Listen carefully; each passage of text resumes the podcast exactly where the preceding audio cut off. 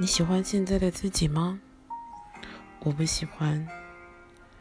我很不幸的成为了一个小时候的自己最讨厌的大人。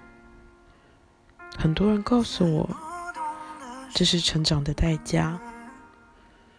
你想要适应这个社会，就不能永远当小孩，不能撒泼，不能耍赖。这是一件很不公平的事情。